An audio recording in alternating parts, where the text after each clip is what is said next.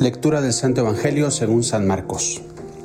En aquel tiempo Jesús llamó a los doce y los fue enviando de dos en dos, dándoles autoridad sobre los espíritus inmundos. Les encargó que llevaran para el camino un bastón y nada más, pero ni pan, ni alforja, ni dinero suelto en la faja, que llevasen sandalias, pero en una túnica de repuesto.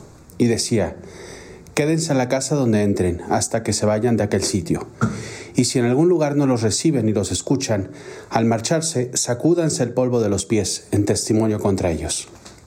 Ellos salieron a predicar la conversión, echaban muchos demonios, ungían con aceite a muchos enfermos y los curaban.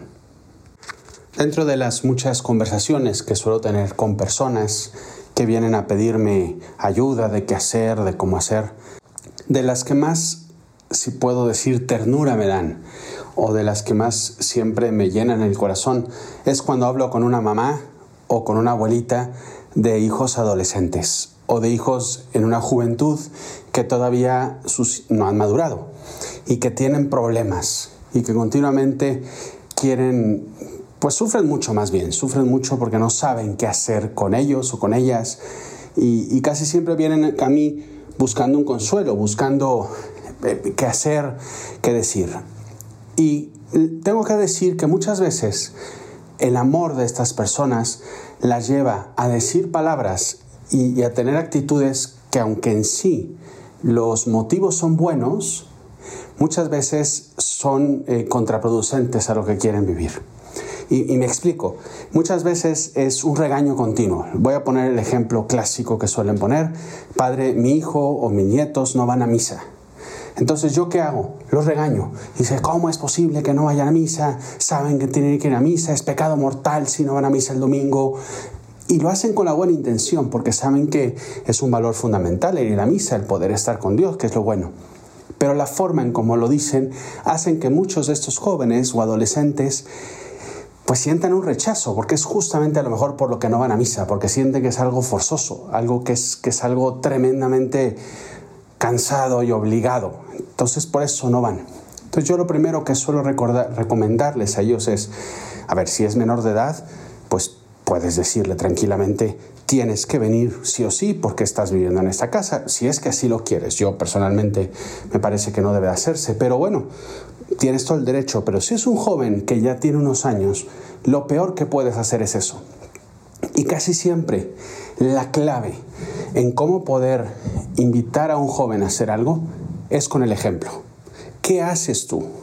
Si cuando tú vas a misa se dan cuenta de que disfrutas el momento, de que regresas mejor de como fuiste, de que vives plenamente y mucho mejor tu semana, porque el domingo realmente fuiste a misa, o si vas entre semanas con más razón, se van a, sentir en esa necesidad de decir, así como mi mamá, mi abuelita, mi hermano, mi hermana, mi primo, mi amigo van a misa, pues yo también quisiera ir. ¿Por qué? Porque veo que, le ayuda, veo que le hace algo mejor.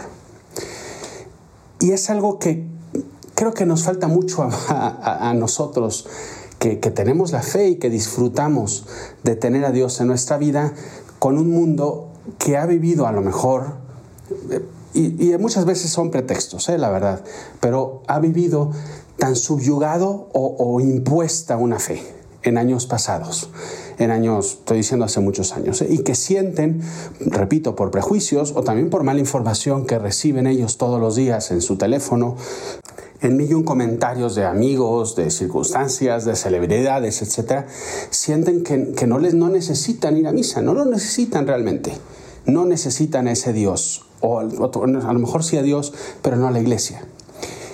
El Evangelio de hoy me gusta mucho la forma en que Cristo envía a sus apóstoles a predicar.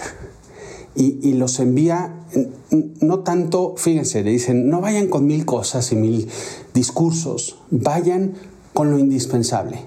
Y eso de lo indispensable significa con tu coherencia de vida. Por eso les dice, no lleves nada, porque muchas personas no tienen nada tampoco y necesitan que te vean realmente íntegro en tu forma de ser. ¿Cómo predicas tú el Evangelio el día de hoy? Esa es la pregunta que creo que este Evangelio nos puede ayudar. Si a ti Cristo te enviara como los apóstoles, ¿cuál sería tu predicación? ¿Es una predicación nada más de palabra que es muy fácil hacer porque predicas y dices y tal, pero no vives lo que predicas? O es una predicación, pues sí, tal vez de palabra, pero que va acompañada con hechos, que va acompañado con, tus acciones, que va acompañado con tu entusiasmo, con tu alegría de vivir, con disfrutar de la presencia de Dios en tu vida. Esa es la mejor forma de predicación, la coherencia y el entusiasmo por una vida plenamente vivida. Y esa quisiera que sea la invitación que sacáramos del Evangelio del día de hoy. Predica con tu ejemplo, predica con tu coherencia, predica con tu entusiasmo, con tu alegría. Y entonces las palabras serán nada más un aderezo más a la ensalada que ya te sirven en el, en el plato de todos los días. Porque las palabras van a acompañar lo que tú vives todos los momentos. Y entonces como tus palabras van a arrastrar a las demás personas, van a ser mucho más eficaces. Y no solo te acompañarán a misa, que ojalá que así fuera para muchas personas, sino que te acompañarán a, vivir una vida mucho mejor, a, a transformar este mundo corazón a corazón. Sé coherente, vive mejor tu vida y así vas a poder transmitir eso a todos los demás. Porque así es como Cristo lo hizo. Cristo no solo predicó, sino que fue e hizo las cosas con amor, hizo las cosas con plenitud. Desde su nacimiento, pasando por 30 años en silencio de Nazaret, hasta las 3 horas en la cruz y luego su resurrección. Espero que esta reflexión breve, pero que, espero que sea concisa, te haya ayudado para que puedas seguir tú predicando con tu vida a tantas personas que necesitan de ti, porque de ti depende en el que muchas personas se puedan acercar a Cristo. Muchas veces lo he dicho en este podcast y, es una frase de San, Francisco de Asís que me encanta. Muchas veces el único evangelio que el ser humano va a leer es tu vida. Sea un evangelio pleno para esas personas que se topan contigo.